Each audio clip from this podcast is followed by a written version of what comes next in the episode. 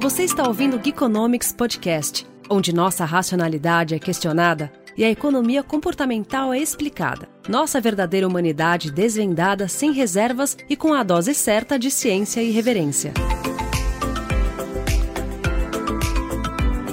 Olá pessoal, começando mais um Geekonomics Podcast e hoje o tema aqui, na verdade são dois temas que se interligam. Nós vamos falar aqui sobre dinheiro e tempo. Já parou para pensar nessa relação entre dinheiro e tempo? O pessoal de finanças gosta muito de repetir que dinheiro tem valor no tempo. E aí como que as nossas escolhas se comportam considerando que dinheiro tem valor no tempo e considerando também que nós temos uma certa ansiedade para usufruir dos benefícios emocionais que o dinheiro pode trazer para gente, como compras, como férias, viagens e por aí vai. E para tratar desse assunto aqui mega interessante e relevante não só para economia e para ciências comportamentais, mas também para o nosso dia a dia e para o nosso cotidiano, eu trouxe aqui como convidada a Cibele Dias de Aquino. Olha, é uma das conversas mais mais aguardadas desse podcast. Então fica ligado porque veja só o currículo da Cibele. A Cibele é doutora e mestra em psicologia social pelo programa de pós-graduação em psicologia da Pontifícia Universidade Católica do Rio de Janeiro, mais conhecida como PUC Rio.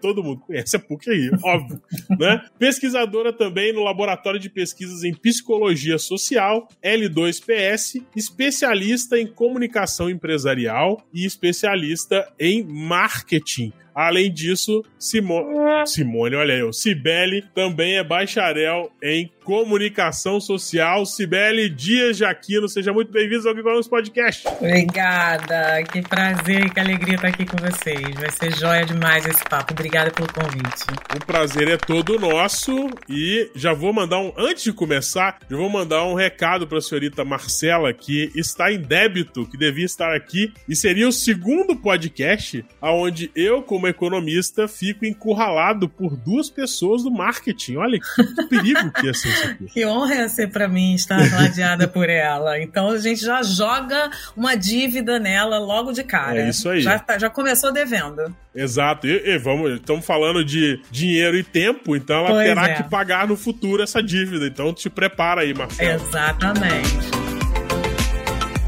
Sibeli, é um prazer danado ter você aqui. O que motivou esse o nosso convite foi que, primeiro, eu já tinha conhecido vocês né, na internet, já fiz o, dois cursos com vocês, né? É, Raízes Psicológicas da Desinformação e é, um outro de política que foi. A Mente Política. A Mente Política. Diga-se de passagem, esse A Mente Política. Os dois foram extraordinários, mas esse A Mente Política eu já vou recomendar para todo mundo para colar no perfil da Cibele, porque sempre eles estão trazendo é, novas edições desse curso e é um curso sensacional. Depois a gente vai conversar um pouco mais sobre isso no finalzinho, que a Sibeli vai, obviamente, a gente vai deixar todos os links aqui, todas as informações para vocês ficarem bem ligados aí, porque tem muito conteúdo bom da Sibeli e da turminha dela. Eu falo que ela é uma, eles têm uma turminha.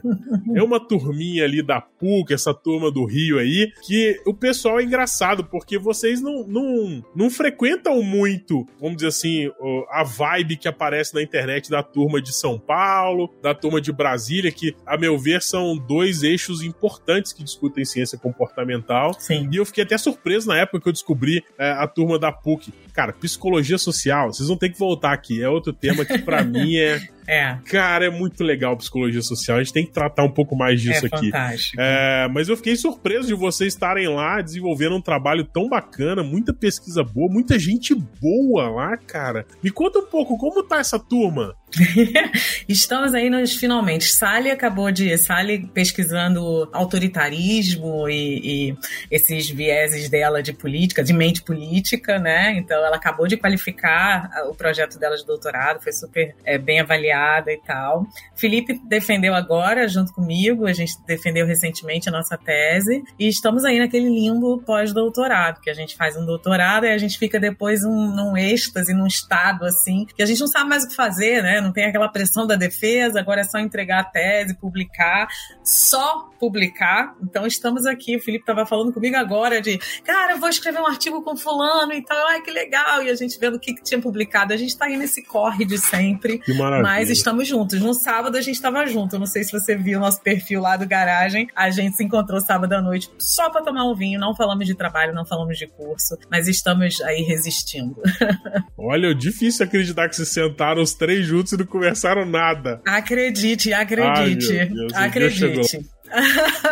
Maravilha. Eu vou, deixar aqui pra turma também o perfil deles, pra galera seguir. Tem o Garagem PC, né? Sim. Que é o perfil de vocês Sim. lá, que vocês se juntaram lá no, no Instagram, que vale, vale muito ficar de olho. Isso. Mas enfim, o nosso papo hoje também, uma coisa que motivou, além de, de ter sido uma grata surpresa ter encontrado vocês aí pelas redes, né? Que é uma galera que tá fazendo um trabalho muito bacana e que eu não tinha tanto contato. É, o motivo também foi porque você participou, né, Sibeli, de um estudo espetacular aí que saiu na, na Nature, que fala sobre a globalidade do desconto intertemporal. E assim, é, eu não sei se você é, porque geralmente quando a gente está imbuído do, no meio do. Com, com a mão na massa, a gente não consegue entender a dimensão que as coisas tomam, né? Mas esse, esse trabalho em especial, para mim, foi muito importante porque a gente tem passado, é, principalmente nos últimos 90 dias, um período que eu tenho é, dito que tem sido muito difícil para a ciência comportamental. Tivemos dois estudos que saíram é, com críticas muito pesadas a respeito da eficácia do, dos nudes aí e tal. E, e, e a gente já tem todo um questionamento aqui a respeito da questão do, do problema da replicabilidade dos, dos experimentos e também da, é, entre aspas, universalidade das descobertas, né? Porque Sim. trabalhar com ciência social é muito difícil. A turma não entende que não é física, não é exato, né? Uhum. Então, é, o pessoal gosta de criticar a inexatidão, ou seja, olham sempre o copo meio vazio ao invés de olhar o copo meio cheio.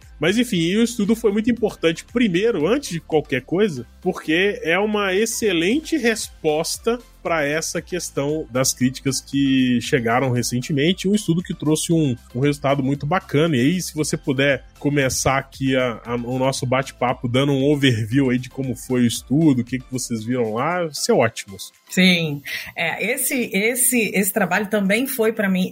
Você tocou num ponto que é fundamental. Não, quando eu entrei nesse grupo é, para participar dessa pesquisa, foi no meio da pandemia, foi ainda em 2020, no primeiro ano da pandemia. Então, naquele momento, assim, o mundo se acabando e a gente reunindo esses esforços para fazer uma, uma pesquisa sobre desconto temporal. Nessa, nesse momento, eu não percebi, assim, o, o quão relevante isso seria, né? O quanto, quão, o quão consistente esses achados podiam ser para esse caminho, para esse caminho de estudo a respeito de desconto temporal. E como não é o meu tema principal do doutorado, eu não estava acompanhando ainda muito. Ainda tinha o fator pandemia aí, né? Psicologia social social nunca vai tirar o contexto Nossa, da história. Imagina. Então foi realmente enlouquecedor. E quando a gente entrou, é, o professor Caio Jerry lá da, da, de Colômbia, que foi o grande líder e o grande mentor desse estudo, e ele já estuda isso há muito tempo, então é a linha dele de trabalho e tal. Ele tem um grupo de pesquisadores, assim, fantástico. Ele é um cara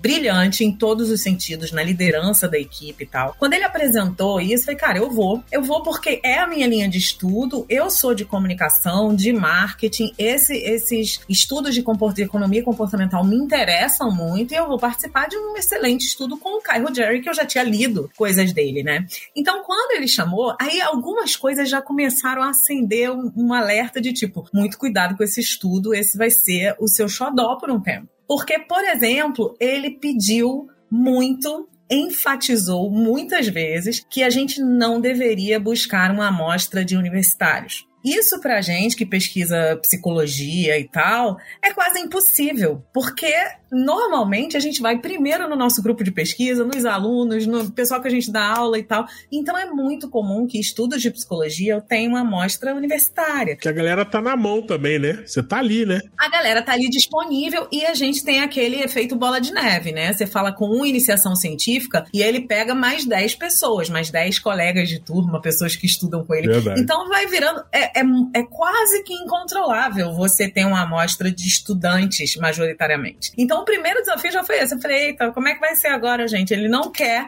que seja uma amostra de estudante, porque para ele era importante que fosse uma amostra adulta, que tem essa é, uma renda um pouquinho mais estável e uma relação com o dinheiro diferente do que pessoas de 20 anos que ainda estão na universidade. E também já corta uma crítica que é comumente feita a todo estudo de ciência comportamental. Ah, é tudo feito com universitário. Então. Exatamente. Então ele também já, na raiz, já cortou isso. falei, esse viés a gente não vai ter. A gente vai escolher pessoas. E ele determinou, assim, tinha que ter a maioria de a partir de tantos anos. A escolaridade, ele também pediu para que a gente observasse isso que, e que fossem pessoas. Isso foi uma, uma coisa muito curiosa que eu falei, nossa, ele não tá para brincadeira, né? Estamos numa pandemia, mas ele não está brincando.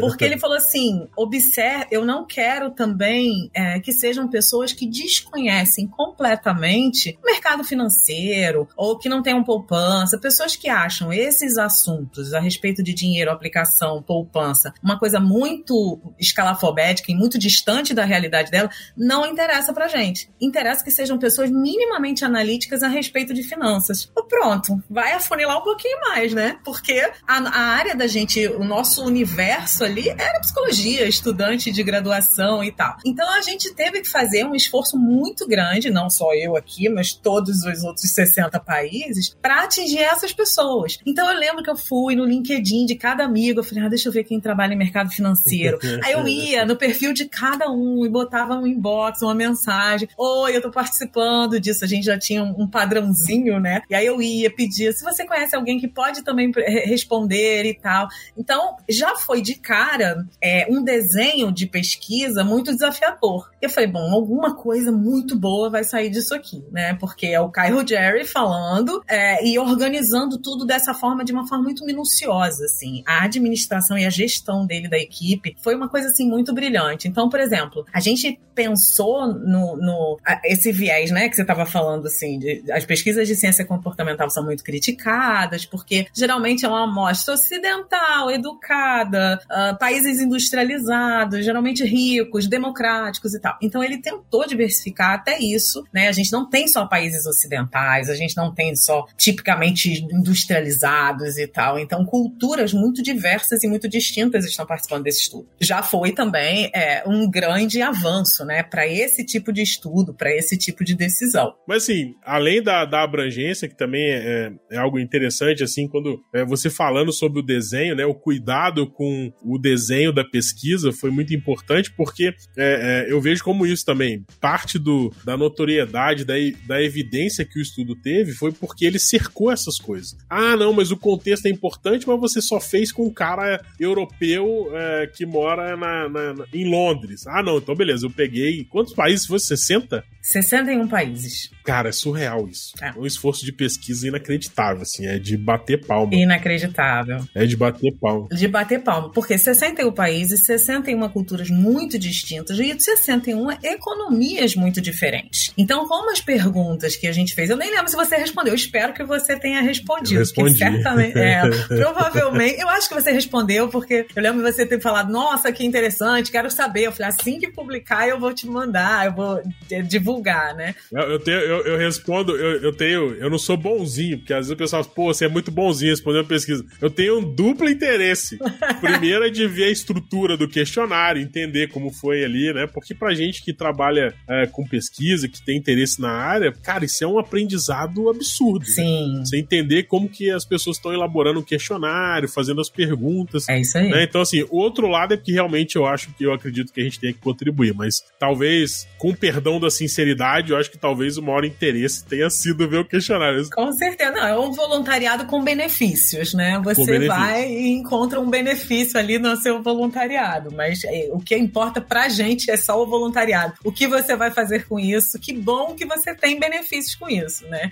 Mas uma dessas, desses desafios também é, considerando que são economias muito distintas, e você, não sei se você lembra, mas uma das perguntas era: você prefere 500 reais agora ou 550 daqui a 12 meses? Como a gente vai perguntar isso para as pessoas de tantos países diferentes de uma forma que esse valor represente para cada país o mesmo, o mesmo poder de compra. Uhum. Então, isso já foi um esforço, assim, muitas reuniões por, por, por, por Zoom, muitos encontros, muitas orientações, muito faz isso, faz aquilo. E você imagina a cabeça do Dr. Ruggieri administrando 61 países diferentes, calculando em, sei lá, em cada moeda local e ele orientando como calcular isso. E aqui no Brasil, que a gente tem um salário mínimo, conversei muito sobre isso com ele, ele falou: ah, coloca o salário mínimo. Não, o salário mínimo não é referência, principalmente para esse grupo específico de pessoas. Se eu estou pegando uma amostra escolarizada, pessoas um pouco mais velhas, que não são mais universitárias e tal, bem provável, e que entendam um pouquinho de poupança, cartão de crédito, dívida, não sei o quê, não são pessoas que ganham um salário mínimo. Vai ser. É, você fez um filtro surreal para a economia brasileira, para a realidade brasileira, né? Não, e aí eu não podia fazer um filtro, né? Como em ciência séria, a gente não pode simplesmente ouvir vozes da nossa cabeça. Ah, tirou de onde? Vozes da minha cabeça me disseram disseram que esse é um valor razoável. Não, eu precisava é, de informações consistentes e meio que oficiais. Né? Ele pediu isso para todo mundo. A gente tinha uma planilha mundial em que a gente alimentava as coisas de acordo com as orientações dele e tal. E uma dessas planilhas era a respeito dessa conversão dos valores. Em dólar ficou 500 e 550, mas sei lá, em franco, em real, em peso e tal, tal, tal, tinha que ser como? E a partir de onde a gente tirou esses dados? Então, eu já já sabia que salário mínimo não seria uma medida é, adequada né, para o tipo de amostra que a gente teria, se distanciaria muito da população geral uhum. e, de, dessa nossa amostra e, e envezar os resultados. Então, a gente foi caminhando e eu cheguei num, num dado da PNAD, do IBGE, peguei lá uma tabela, expliquei para ele, e no fim das contas, o cálculo que a gente adotou foi a gente usou 50, 5 mil como um meio termo entre uma renda de ensino superior, que seria 2,500. Veja que é difícil a gente ver até isso, porque o Brasil é um país imenso, né? Continental. Então, 2,500 em São Paulo pode ser quase nada, no Rio de Janeiro é quase nada, Verdade. mas de repente em Pernambuco já é mais um poder de compra um pouco maior. Verdade. E tudo isso para ele, a gente foi ali, eu peguei uma tabela oficial, não podia fazer isso regionalmente, então a gente fez esse cálculo junto e a gente adotou 5 mil como um meio termo, sendo uns 2.500 uma renda, é, é, assim, de ensino superior incompleto e o ensino superior completo de 6 mil, então a gente adotou uns 5 mil como meio termo, e um valor que indicaria pobreza seria 20% disso, que ficou mil reais, que aí pra gente fazia sentido, mas tudo isso, eu tô falando tanto sobre esse desenho, né? Mas assim, para as pessoas entenderem o trabalho que dá você pensar em cada pergunta, como você é um cara que se interessa pelas perguntas, né? Então aquele valor foi simplesmente a gente pegou 500 dólares e transformou em 500 reais? Não, a gente precisou muito embasar isso com dados publicados de órgãos oficiais do Brasil para que a gente pudesse ter um embasamento mínimo, assim. É, e, e o pessoal tende a achar que o, o estudo brota, né? Ah, não, a gente gente resolveu.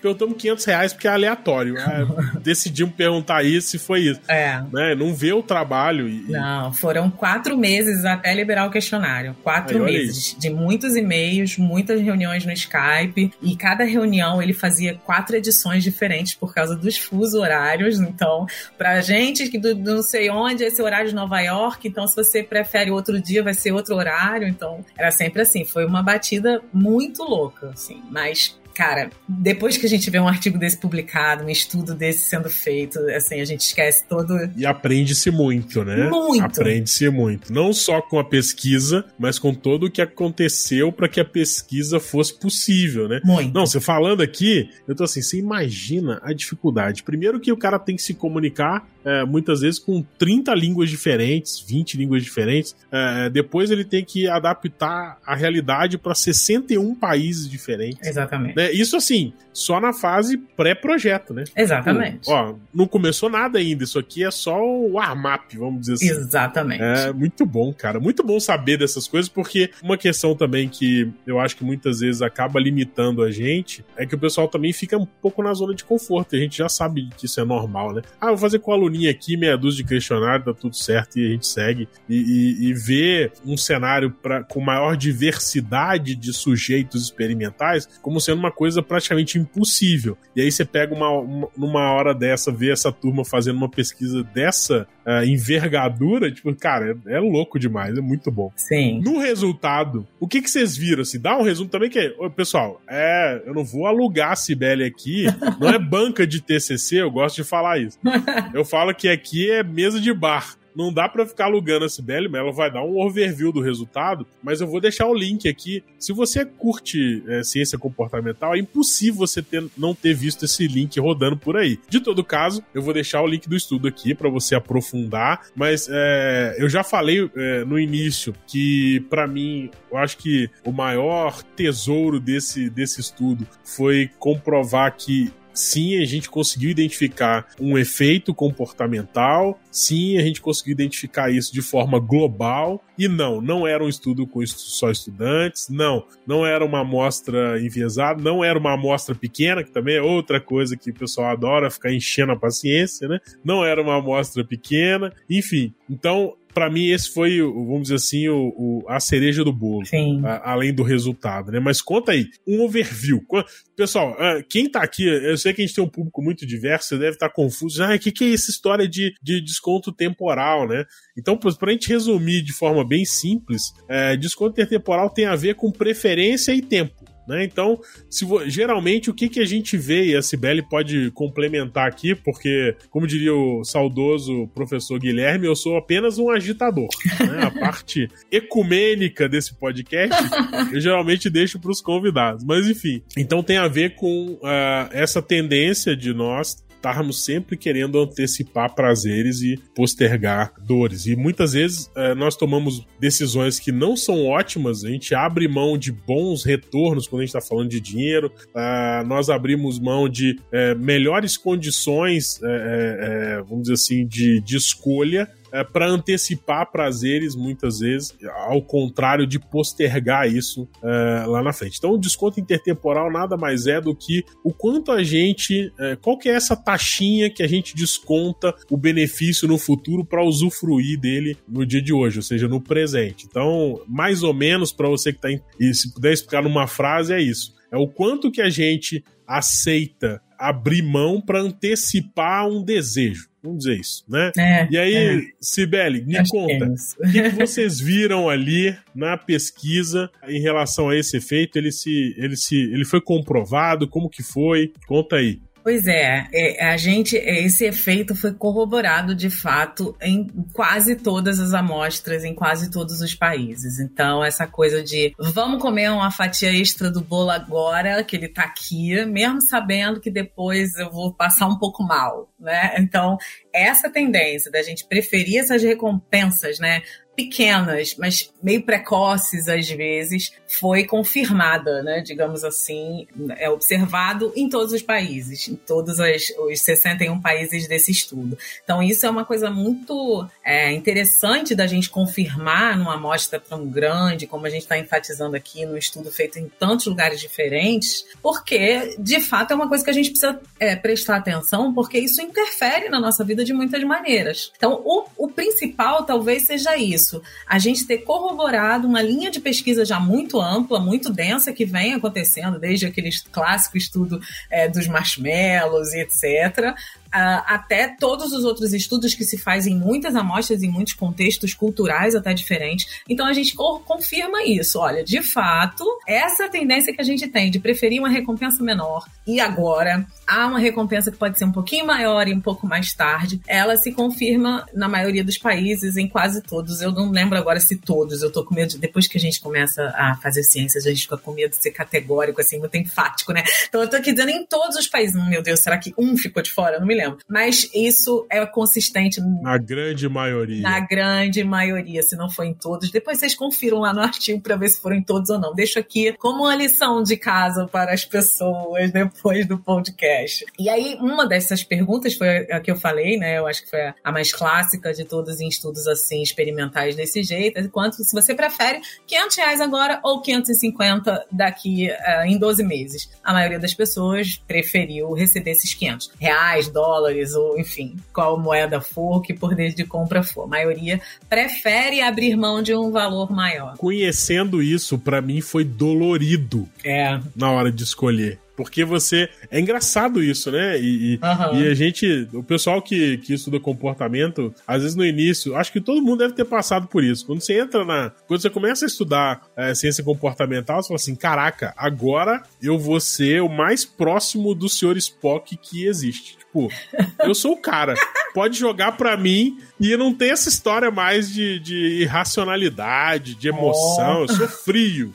Eu já entendo onde, tá, aonde estão as vírgulas na minha decisão. Eu tiro e tá tudo certo. E aí, é, eu não sei se, se foi a Vera Rita que disse isso, mas que, que a gente não consegue desligar o nosso, o nosso sistema emocional. Você não consegue dizer, ah, não, agora Sim. eu vou desligar a emoção porque eu tenho que decidir, então eu preciso estar equilibrado, vamos dizer assim. Então não consegue. E, e assim, especificamente é, é, quando você vai responder questionário, quando você vê esse tipo de coisa acontecendo, você sim tem um, um instinto ali que vem do conhecimento, mas não é confortável não antecipar o, o, benefício, sabe? É um negócio absurdo, assim. Tipo. É absurdo. E eu lembro da primeira vez que eu fiz essa pesquisa que eu falava assim, mas como? Como pode? É sempre melhor receber agora, nunca vai ser diferente isso. Pois é. E aí quando puxa pro racional, fala assim, filho, faça a conta, né?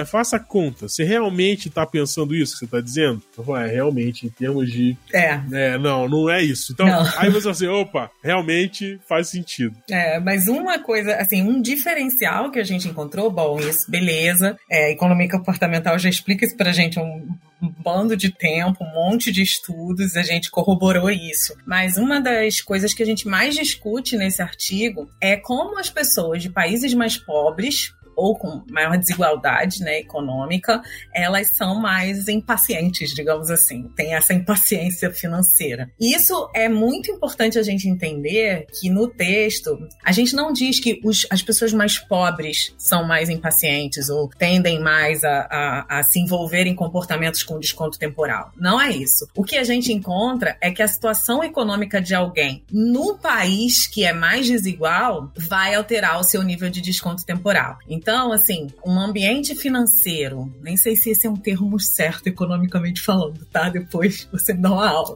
Você tá com carta branca aqui, relaxa. Mas um ambiente financeiro que seja instável, então, mercado com inflação altíssima, uma alta desigualdade entre as pessoas, uma acumulação de riqueza em poucas, poucos nichos, né, em poucos grupos e tal. Isso que eu tô chamando de um ambiente financeiro instável, isso promove, parece promover mais esse desconto temporal alto nas pessoas. Aumenta o senso de urgência, talvez, né? Exatamente. Então, é, esse é um comportamento. Eu li uma professora nos Estados Unidos que ela também escreve sobre isso, ela pesquisa isso, emoções e tomadas de decisão, e ela estava chamando isso de miopia. Ela ah, é um comportamento que é quase míope, mas. E aí você estava falando da irracionalidade e tal, e ela fala isso, que é como se fosse uma miopia do comportamento da gente, mas que ela entende isso como um pouquinho de racional, nesse contexto em que as coisas são imprevisíveis. Porque num ambiente imprevisível como o nosso, a inflação pode subir, a inflação pode descer. Bom, eu sei que nem tudo é imprevisível para os economistas. Não, mas na cabeça média das pessoas que não entendem muito e tal, nossa, o preço de tudo está subindo, ano de eleição, as coisas vão mudar, como é que vai ser? A gente está numa instabilidade muito grande. Então, o que a gente encontrou é que países que tão, estão mais nessa instabilidade econômica, com mais desigualdade e tal, faz é, é, as amostras desses países parece que tendem a ter mais, é, se envolver mais em desconto temporal alto, sabe? A tendência das pessoas. Porque o ambiente é sempre incerto, né? Exatamente. Então, o pessoal não brinca aqui no Brasil, até o passado é incerto. é. Como não? Como a gente não ter esse tipo de ansiedade e de senso de urgência para antecipar prazer na medida em que realmente é um ambiente muito adverso, né? Muito incerto pra gente. Sim. O cidadão dá um espirro do, do outro lado da fronteira que zoa com tudo, né? Exatamente. E assim, eu ainda vou, eu ainda, apesar de ser economista, eu ainda ve, vou presenciar o dia que os economistas vão perder um pouco dessa uh, desse fetiche de querer uh, uh, prever o, o, dia de amanhã. Prever. Né? Eu acho que a, a ciência comportamental já trouxe pra gente uma uma, um belo par de sandalinhas da humildade, né? Quando a gente viu que essa história de escolha racional não é por aí, que é. os modelos matemáticos não são bem assim, né? É. É, não traduzem 100% o comportamento. É, como diria o, o saudoso Holly Sutherland, né? A ciência social é a ciência da exceção e não da regra. Exato, exato. E como diria, e como diria o antigo propagandista da TechPix, TechPix financia aqui ah, o podcast. E não é só isso, né? Então nunca é, nunca é só isso, gente. É uma série de coisas que interferem, né? Né? Então é contexto, é o ambiente social, é a tua tendência individual, fator de personalidade, é, o, é a situação ali, tô com dinheiro, não tô com dinheiro. Então é uma série de coisas interagindo o tempo inteiro. Então, e não é só isso, precisa reverberar na cabeça dos economistas também. Não é só uma equação matemática, né? São pessoas decidindo. E aí, cada cabeça é uma sentença, né? Como se diz aí, não sei de quem é. Semana passada eu tava provocando os marqueteiros aqui no podcast é, se já tinha chegado no marketing o P de pessoas. Porque quando eu estudei marketing lá atrás, eram só quatro P's. Era preço, produto, preço, prazo e promoção, né? É. Aí eu, eu fui, outro dia, de bobeira, eu tava pensando sobre isso, não sei o que, que me ocorreu, mas acho que foi no próprio podcast. A gente tava falando sobre, sobre essa história de preço mesmo e como definir preço, como o preço também tem um componente emocional uhum. é, é, é embutido ali. Muito. E aí eu lembrei do saudoso Kotler naquele seu famoso livro de administração de marketing, fiquei me perguntando se. Com ele aqui. Ah, eu, eu também eu, você sabia que eu fiz marketing na universidade, né? Eu fiz. Ah, é? Fiz, peguei opcional. Uma maravilha de matéria. Sério, marketing é sensacional. É muito legal. Marketing é o, o storytelling da economia é muito mais legal estudar marketing que estudar macro, micro. Puta, é muito melhor. Nunca vou entender macro e micro, gente. Nossa, gente, ninguém tem, a gente entende direito. Mas enfim. É. Mas aí eu falei assim: caraca, esse P de pessoa no marketing, é, a gente já percebe que na prática ele já tá lá. Sim. Né? A turma não tem a história de personas, né? Exatamente. O pessoal não esquece de olhar para isso. É. Mas é engraçado que o Kotler demorou, né? Eu, tinha, eu cheguei até o 4.0, que ele falava de cocriação e essa história toda. Isso aí. Ali você percebia que tinha um apelo mais pro, é, pra ideia de pessoas mesmo, porque era você desenvolver o seu produto com base no que os clientes também tinham de expectativa, né? Mas já chegou o quarto P no marketing? Chegou, Sibeli?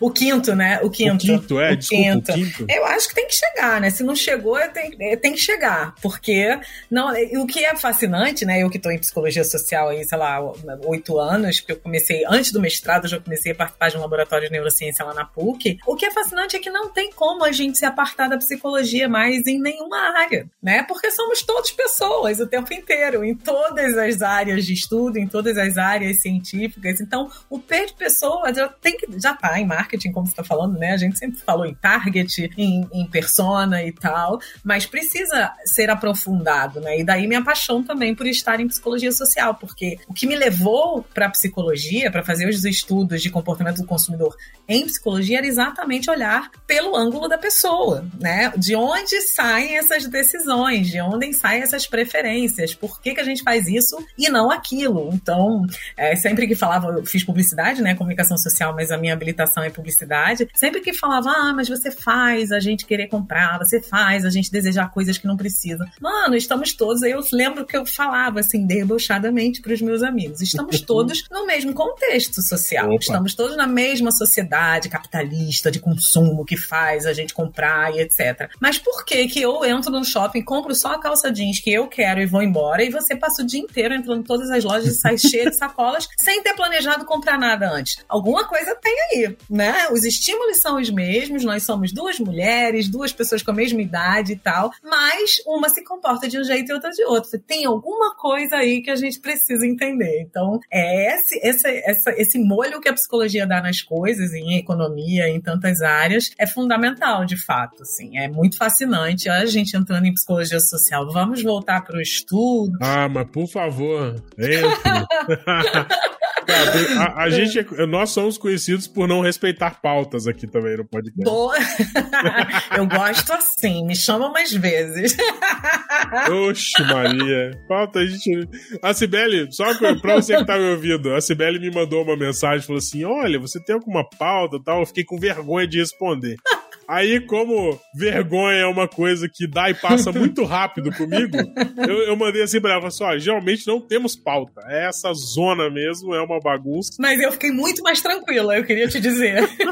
Se você quiser, eu faço uma pauta. É, eu gostei disso. É, aí eu mandei pra ela três tópicos lá, bem aleatórios, assim, pra tentar confundir a mente do convidado. Escolheu qualquer coisa, ah, vamos falar. Já que ela é quer alguma aí. coisa, eu vou dizer qualquer coisa. Exatamente. Que a gente também não contraria o convidado. Minha mãe me ensinou, falou: a visita tem preferência, você não pode contrariar. A convidada estava preocupada em atender a expectativa. E aí hoje. Você vê, pessoas sérias. Uma pessoa séria, gente. Me levem a sério. Pessoa séria. Pergunta qual a pauta, como você vai conduzir o programa. Exato. Eu, eu entrei aqui para gravar, não sabia nem o nome direito da Cibele, uma vergonha. Da próxima vez eu pergunto até o dress code. Tem um dress code para esse podcast. Exatamente. Muito Não, bom. mas ó, voltando então. Voltando do, pro estudo. que eu tava falando do estudo, é que isso foi um machado realmente que a gente resolveu discutir bastante, porque não eram que as pessoas de menor renda nos países em geral tendiam mais a se, se envolverem em desconto temporal. Não eram as amostras de países mais pobres. As amostras de países com maior desigualdade eram amostras que, comparativamente com os outros países, tendiam a ter pessoas assim, que pensavam mais no agora, que queriam a recompensa imediata. É um dado de contexto, né? Não é um dado do sujeito, né? Exatamente. Eles pegaram um dado de contexto. É um dado Ó. de contexto. E aqui eu vou dar um spoiler que eu tem uma amostra brasileira que eu ainda não analisei mais profundamente, mas que eu vou fazer um artigo com o Caio Jerry a respeito especificamente do contexto brasileiro com essa nossa amostra. Olha só! E eu lembro, não sei se você respondeu, se você foi um bom menino, mas no final desse questionário, eu pedi para ele isso, né? A pessoa que tinha pouco trabalho, tava no ano de coleta do meu próprio dado da tese, pandemia, mundo se acabando, e eu, ah, vamos botar mais umas perguntas extras no final do questionário questionário porque eu quero fazer umas análises minhas depois. Claro, vamos colocar. Eu, meu Deus, por que, que eu fiz isso, né? Ai, que coisa linda. O que, que aconteceu? E aí, no final do questionário no Brasil, eu agradecia e tal, e dizia: se você puder me dar mais cinco minutos, eu clica nesse link você vai para outro questionário. E aí eu coloquei medidas de impulsividade nas compras, uma escala de, de psicometria e uma medida de felicidade, chamada de PERMA, que é baseada no Felicidade Autêntica, do Martin Seligman. Então, eu quero analisar esses dados, né, e essas anomalias e etc. que a gente encontrou no estudo, mas considerando essa tendência individual de impulsividade nas compras e alguns fatores de personalidade, de personalidade não, de bem-estar. Olha isso, já tem data para voltar então. Pois é, eu preciso muito escrever, gente, eu preciso ah. muito escrever, a gente tá trocando e-mail e tal, mas... Vou te fazer uns no Twitter. Vou te ficar mandando assim. E aí, Sibeli, saiu aquela pesquisa? E aí, já fez reunião com o Caio essa semana? Como é que tá aquele artigo? Mas é um estudo que vai ser muito interessante, porque aí a gente vai conseguir analisar um pouquinho melhor, um pouquinho mais a fundo a nossa amostra, né? O nosso contexto. E aí eu vou poder contextualizar melhor com o momento do Brasil naquele mês em que as pessoas responderam, todas as expectativas econômicas e todos os a, futurismos, né, econômicos que a gente tinha na época. Então a minha ideia é que a gente consiga aprofundar um pouquinho e tentar encontrar essas relações aí de bem-estar e de como as pessoas, é, por exemplo, lidam com a bater meta, que é um dos fatores né, do bem-estar subjetivo aí, segundo o modelo PERMA, o quanto você é uma pessoa focada em metas, em compromisso com a vida e tal, e entender esse desconto temporal aí nesse contexto. Acho que vai ficar um estudo bem, bem bacana. Já curti. Pois é. Cheio de ideia aqui para te dar trabalho. Tipo... Boa, boa. Me dá trabalho, gente, me dá trabalho. Dá para você cruzar com outros países depois, né, e ver se teve teve diferença significativa. Pois é, eu poderia, mas os outros países não coletaram. Menos por essas questões do final, né? É, eles não coletaram isso. Isso foi só eu que pedi. Porque quem ia inventar uma coisa mais, né? Ninguém. Na pandemia, não. Mas é, ia ser muito interessante se tivesse tido mais gente fazendo. Eu até falei com uma colega, um colega de Portugal, que também participou, professor Samuel Lins, da Universidade do Porto. Mas ele falou: tá maluca, Sibeli, você tá doida? não, imagina, tô ótima ótima. Pessoa sensata, né? tô ótima, tô ótima. Mas é, foi, era, é, foi, é importante destacar isso, assim, que esse dado, esse achado a respeito de desigualdade econômica, países com desigualdade serem os países em que as pessoas, é, as amostras, né, tinham uma, tinham, tendiam a ser mais impacientes, digamos assim, parece que é uma coisa mais racional, porque a pessoa está pensando no contexto, ela está pensando na instabilidade, ela está pensando no futuro incerto. Então, às vezes, essa incerteza nos países mais pobres se amplifica, né? Ela fica mais ampliada mesmo. E tem uma questão de privação de acesso a recurso financeiro também, né? Ainda tem isso. Porque não é só uh, uh, o contexto. Geralmente, em países mais desiguais, a pessoa tem, é, vamos dizer assim, menos cidadania financeira. Ela não tem acesso a crédito barato, ela não tem acesso a linha de financiamento, né? Sim. E por outro lado, você vê que o Brasil, aí, olha, olha o link que dá. Vocês estão, olha que conversa estranha que eles estão tendo. Mas presta atenção. Boa parte do nosso varejo utiliza essa ideia do desconto temporal para bombar as vendas. A gente teve agora uh, uns dois, um mês e pouco atrás, a Luísa falando que o carnezinho tava voltando, né? O carnezinho é isso, você aceita pagar mais caro. E até até o, o tio da minha esposa tinha uma frase que é para mim é espetacular, que ele falava assim: "Caro para mim é o que eu não posso dividir". Olha isso. Nossa. Tipo assim, esse é o rei do, do desconto intertemporal. Porque, tipo, para ele só é caro o que ele não pode parcelar de um milhão de vezes. Então, assim. Gente, fantástico. Então, ele, ele sempre antecipa o consumo e posterga o, o, o pagamento. O nosso varejo trabalhou assim por muito tempo, né? Sim. É, é, vendendo sempre a prazo, aquela conversinha fiada que não tem juro, né? Que a gente sabe que tem, né? Sim. À vista, à vista é, é mil reais. Parcelado é 12 de 100. Não, ah, mas a vi,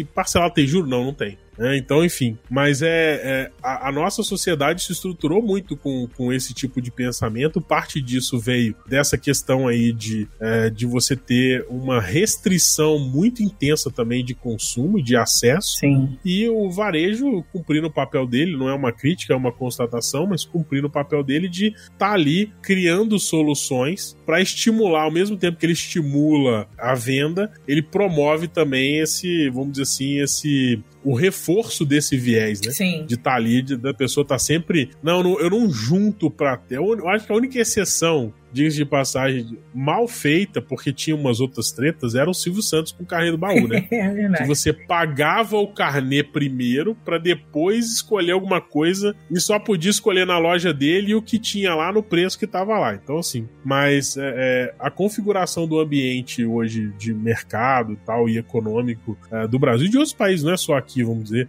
é, também é, fez com que a gente é, reforçasse esse tipo de comportamento. Sim. De olha, você pode antecipar a compra do carro, não precisa ter o dinheiro, você pode pagar no futuro, você pode antecipar a compra da TV. É, isso tudo dá pra gente uma ideia de que, assim, pô, se eu quero, eu posso, de, como diz o tio da minha esposa, desde que eu consiga dividir. Sim. E aí todos os desdobramentos, né? É. O que no trade-off seria uma opção excludente, tipo, eu não posso agora porque eu não tenho recurso, vira uma opção não excludente. Mas eu posso agora porque eu tenho crédito, eu tenho acesso, eu tenho carnê. Sim, eu posso pagar só o mínimo do cartão. Nossa, isso aí é o crime. É o é, crime, né? Mas é isso. Isso é o crime. É isso. Eu, eu não sei se ele discute isso no artigo, se ele chega a falar disso, mas quando a gente discutiu. É, tem outros textos, né? Na própria Nature, na revista, tem o blog. Então tem outros textos que foram publicados. Tem um texto sobre esse estudo também. Como é que é o nome da revista? Acho que é Psychology Today alguma coisa assim, Psicologia Hoje, que é uma revista online sobre psicologia,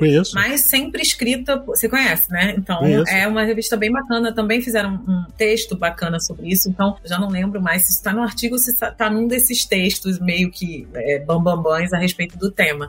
Mas eu lembro do Dr. Caio falando disso, dele, dele enfatizando que é por isso que as faturas de cartão ficam mostrando valores de pagamento como mínimo ou pagamento total em vez de dizer assim, aqui vai estar o quanto você vai perder se você não pagar tudo agora, né? Nunca vai ter isso escrito, né? O crime é esse. O crime é não dizer o que, que a pessoa está perdendo se ela não pagar tudo, o tanto de juros que vai ter ali e etc. E ele fala disso, como isso é importante para políticas públicas, principalmente para pessoas mais vulneráveis, né? Porque isso prejudica a pessoa a médio e longo prazo, as finanças e tantas outras coisas. Sem querer parecer teoria da conspiração em relação ao varejo, mas olha, olha a perversidade que são as coisas. Porque a gente tá falando de incerteza, né? Que a pessoa tá uhum. tá ali, então é, é, difícil, ela não sabe o que tá por vir, então é, a Sim. tendência ela é de antecipar. O crediário, ele te dá uma variável de certeza, porque a parcela é fixa. Então, tipo assim, cara, você sabe que é 100 reais por mês. É. Então, pô, peraí. Nessa hora o planejamento funciona é uma beleza. Você funciona. pega o caderninho e fala, ó, oh, peraí, 100 reais por mês, se eu deixar o, o se eu pular um cabeleireiro, uhum. se eu uhum. pular, se eu cancelar o stream, ó, dá pra pagar. Vamos lá, 100 reais por mês. Não, o tio da sua esposa, né?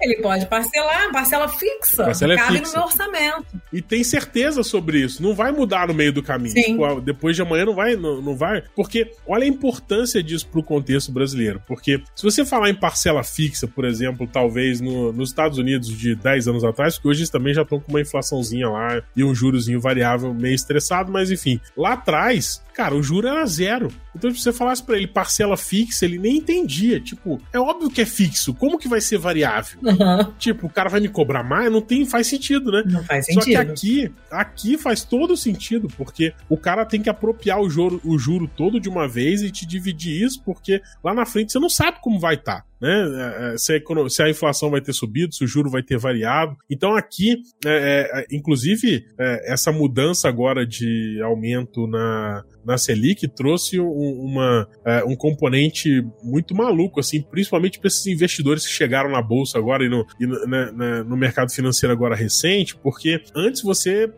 tinha muito juro pré-fixado, porque a, a expectativa era que o juro ia ficar estável ou cair. Então contratar o juro hoje era era vantagem, porque você pegava é, o juro um pouquinho maior, exatamente por causa dessa ideia de antecipação, né? Só que o juro começou a subir. Então a conta virou, né? O, o pré hoje não existe mais, quem tem pré tá no mico. O pós é que, na, na tendência de alta, o juro pós-fixado é o que tá pegando. Mas a galera não faz muito bem é, é essa. É, é, vamos dizer assim, não tem muito bem essa percepção de, de o, o, como que o contexto é, mudou e pode ter é, interferido. E aí a gente tem que mudar a decisão também, né? Não é fácil, não, né? Como diz o, o Kahneman, não, não somos idiotas. O mundo é que é um lugar difícil, né? Exatamente. Nunca houve uma verdade tão absoluta quanto essa. Porque é esse, é 500 reais hoje, se você pergunta pra pessoa 500 reais hoje ou 550 daqui a 12 meses. Meu irmão, nem sei quanto é que vai estar tá valendo 550 reais daqui a 12 meses. Você concorda? A gente não sabe o que, que gente, quantos gramas de queijo a gente vai conseguir comprar com 550 reais. Nossa, não fale em queijo que eu morro aqui. Pois é, eu tô muito desesperada com o valor do queijo, gente.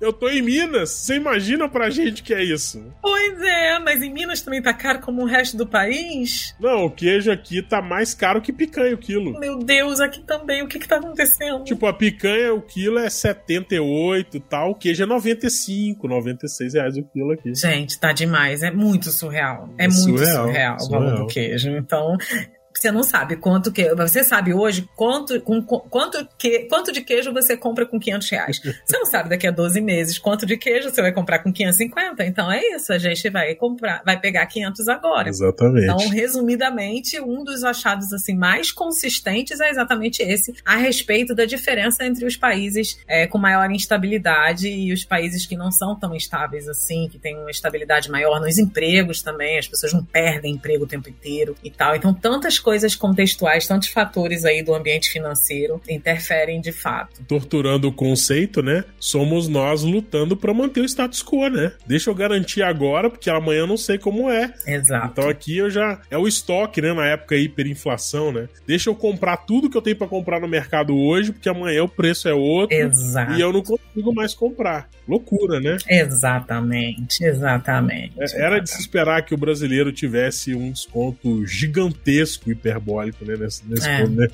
Com base na nossa história e no nosso contexto. Pois é. Mas te alugando, Sibeli, olha, nós já estamos chegando aqui. Cara, conversa boa é desse jeito. Me dá até raiva. Porque passa assim, ó Passa rápido. Passou rápido mesmo, é.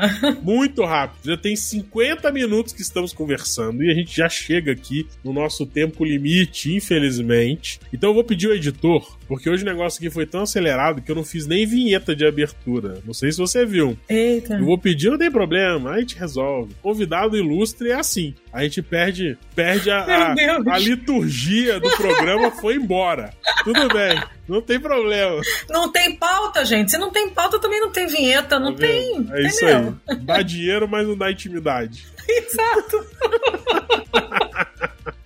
Muito bem, mas eu vou pedir ao editor pra rodar a nossa vinheta agora, que vamos para as considerações finais aqui com o Cibele Dias de Aquino no Geekologos Podcast. Desconto intertemporal, decisões, tempo, dinheiro, é disso que a gente tratou aqui hoje. Então roda aí, editor, a nossa vinheta e voltamos com as considerações finais. Geekologos Podcast. Roda aí.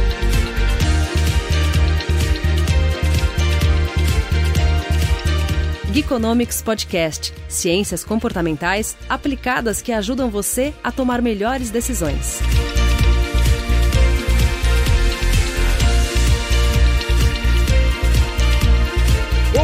Voltamos, Geekologos Podcast. Eu tô doido pra receber os meus 500 reais, Sibeli, agora, se possível.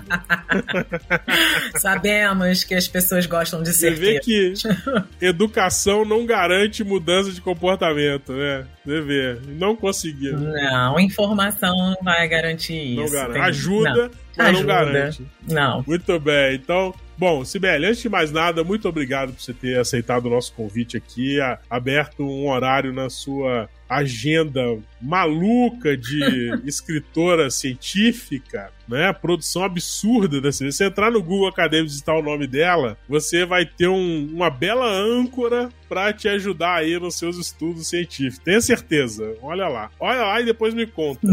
Mas enfim, obrigado demais por ter pa- eh, participado do Geekonomics podcast. Foi um papo muito legal. Eu tava ansioso para conversar com você. É, fiquei de queixo caído. Eu, eu queria falar um termo mais, é, vamos dizer assim, incisivo, mas não posso. Depois o, o YouTube acaba punindo a gente. Ah, figura. Mas é, quando eu vi o nome ali, eu, eu vi o seu Twitter falei assim: caraca, mas a Cibele tá pistola demais. Ela publicou na nem não acredito nisso. Aí eu falei, eu conheço. Pô, Coloquei, vou colocar no meu LinkedIn, assim, amigo.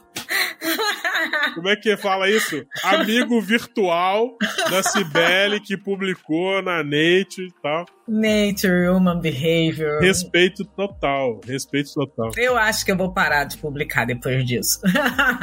Respeito total, mas assim, de verdade, cara, eu, eu te acompanho no Twitter faz um tempo, a gente sabe que vocês ralam pra caramba, assim. Então, Sim. mais que merecido, não só pela, pelo que vocês ralam, mas por aturar os comitês das revistas, que são uma turma difícil, né? Ó. Delicinha. O turma é difícil de lidar. Dá pra fazer um podcast só sobre eles. Ah, exatamente. O, o perigo é a gente não conseguir publicar mais nada depois desse podcast.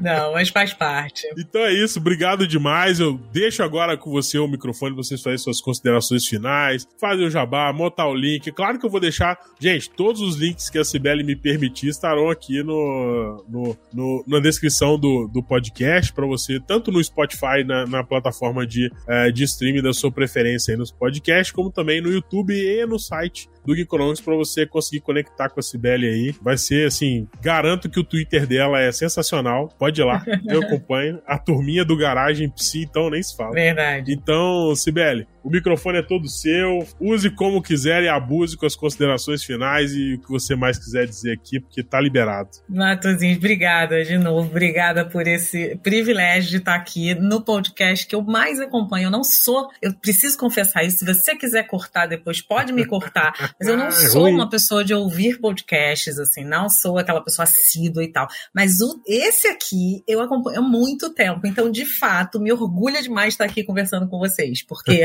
é uma parada sempre muito maneira de ouvir, com assuntos sempre pertinentes, com considerações muito consistentes. Então, de verdade, é uma alegria poder estar trocando essa ideia aqui com vocês e a gente tá tão próximo agora, pelo menos virtualmente, né? Mas a Opa. gente tá trocando tanta coisa interessante. Então, de verdade, foi uma alegria. E assim, para quem tá ouvindo, não duvide, é verdade mesmo, tá? Porque é muito massa trocar ideia com esse rapaz aqui. Para com e é isso. é muito, sempre muito enriquecedor acompanhar o site, o blog, as publicações, os podcasts, tudo isso, assim, esse trabalho é rico demais. Então, bacana estar aqui com você. E para as pessoas que ouviram, espero que vocês não se apavorem com o resultado desse estudo. Que, que só lembrem que tem é, ligações mesmo entre tomada de decisão, essa tomada de decisão que a gente considera que é irracional, mas como o contexto interfere né, no que a gente está fazendo, no bolo que a gente está comendo de novo, só porque está aqui agora e depois eu penso no prejuízo que ele vai me trazer. E tem estudos a respeito disso, de desconto temporal, com alimentação saudável, com tantos outros comportamentos. Então, essas nossas preferências por é, essas recompensas imediatas, né, em, em, detrimento de recompensas futuras que são às vezes maiores, faz parte da nossa humanidade e faz parte também do contexto que a gente está. Para conhecer outros estudos e tal, o Matosinhos falou que vai disponibilizar o, o link, eu vou mandar depois para ele, uh, Twitter e Instagram. Eu até botei no meu Instagram assim, olha, eu não moro no Instagram, mas eu deixo a página arrumada para as visitas,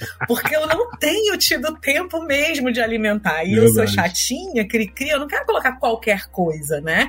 Então eu falo, não, eu preciso colocar coisas que sejam muito interessantes para as pessoas que me seguem, que realmente vai acrescentar alguma coisa. Pronto, aí eu não acrescento nada quase. Mas eu tô me comprometendo agora a colocar mais coisas, pelo menos das coisas que eu já escrevi, né? De artigos que eu já publiquei, levar ali. Mas a página tá sempre arrumada para as visitas, então fiquem à vontade. E no link que eu vou mandar também tem os links dos artigos, então tem muita coisa aberta, bacana. Então é à disposição. Agora, sobre o curso, ele falou da mente política. A gente tá para abrir uma nova turma turma agora, perto das eleições. Eu não tenho a data ainda, porque, pois é. Por favor, vou refazer, hein? Pois é, vai refazer. Só para lembrar um pouquinho, só para ver o que, que a gente vai atualizar, gente, porque tem muita coisa atualizada, né? Estudo novo. Você não tem noção. Eu anotei uma pá de referência que eu não consegui ainda. Imagino. Dar conta. É inacreditável, é de fazer raiva. É inacreditável. É. Mas assim, os slides que vocês trazem, a forma como vocês conduzem o conteúdo, eu também tenho que falar, cara. É, né? É, assim, eu não lembro lembro como que eu caí em vocês na internet. Não, não consigo lembrar mais. Uhum. Eu sei que um belo dia eu tava assim, assim, mente política. Aí eu vi e falei, caraca, que legal. Aí eu, eu vi quem, que é Tique, né, de... Uhum. Quem, quem que vai dar o curso? Aí fui, procurei. Aí eu vi o Felipe, vi você, é, vi a sala e falei assim, caraca, velho. Eu sabia que, que, o pessoal da PUC Rio tava nesse nível de... Eu falei, que tô chocado, vou fazer. Cara, fiz o curso, fiquei maluco com vocês, assim. Foi muito é, legal. Foi, foi uma experiência, assim. Pra você que tá ouvindo agora, eu vou dar uma justificativa. Eu, é, no início eu falei isso, mas, é, vamos dizer assim, a minha base de operações em ciência comportamental, ela é São Paulo, Brasília, porque é a galera com quem eu estudei, são os professores que me formaram na época na SPM, com quem eu tive mais relacionamento. Então eu sempre fiquei nesse eixo e é aquela história, a gente acaba, o, o, o mundo pra gente tem o tamanho do, do que a gente enxerga enxerga, né? Eu só enxergava isso. Quando eu conheci o Turma da PUC, e foi uma, uma época que a economia ficou muito em evidência, assim, que começou a aparecer um monte de coisa, né? Um monte de gente diferente. Uhum. Uns que é, foram aquele fogo de palha que entra, fica 15, 20 dias, 3 meses, some. É. E eu, eu encontrei vocês e falei assim: caraca, mas essa turma. Aí eu, eu fico, comecei a fazer link com psicologia social. Eu tinha vindo num podcast que, cara, eu ainda vou tentar fazer, juro que eu vou tentar fazer isso. Conectar a Cibele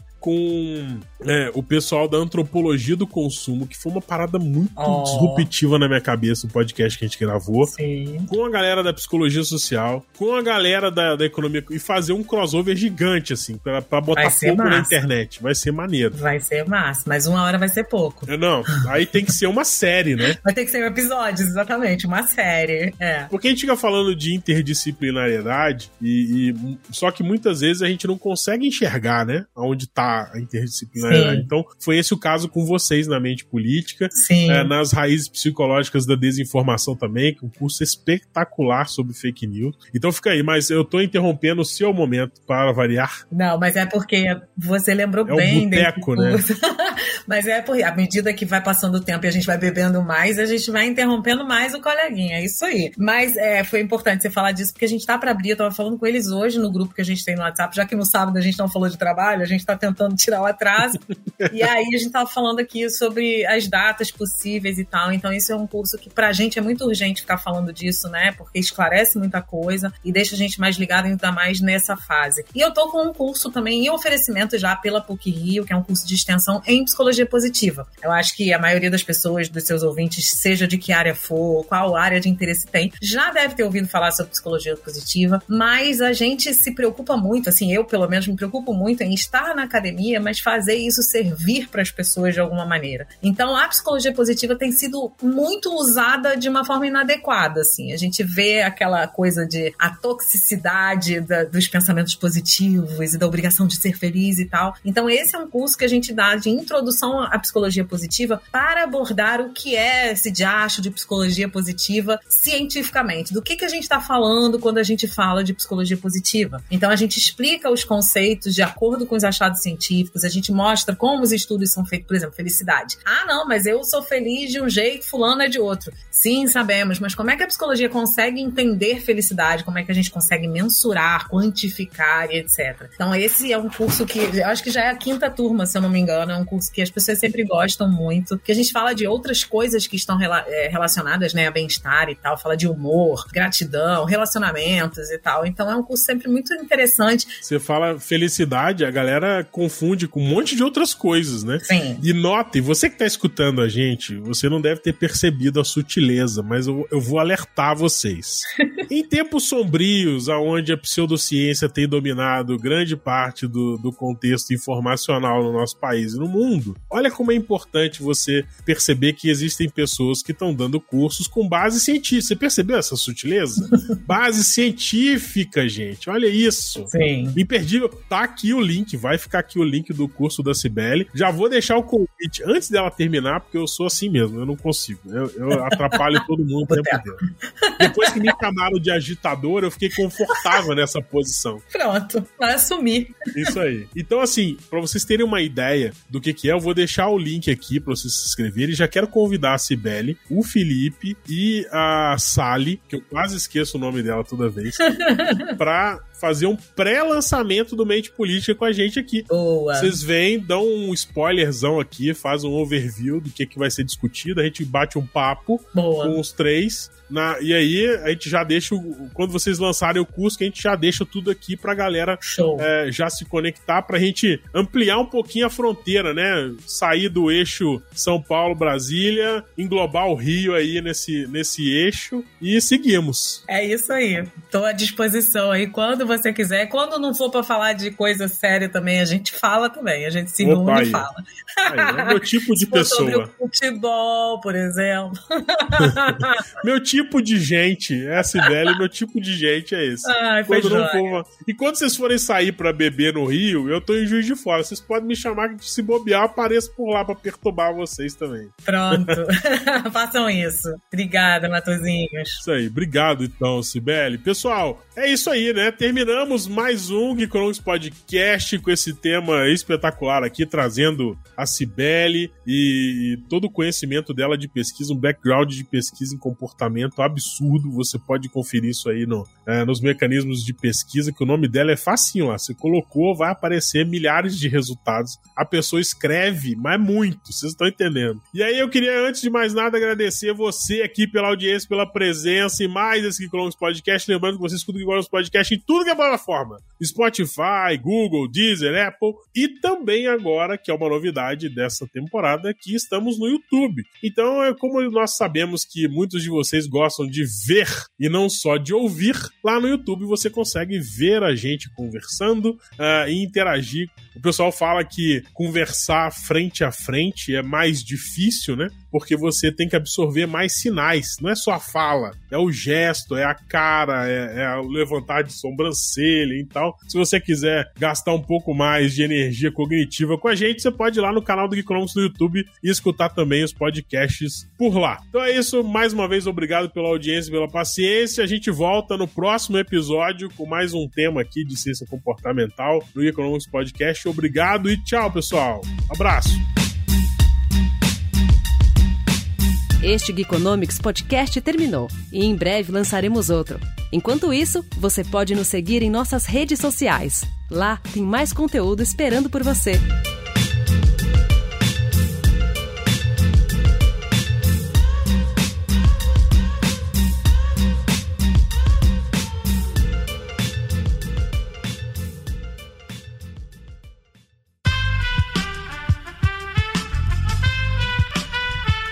Esse podcast foi editado por Aerolitos Edição Inteligente.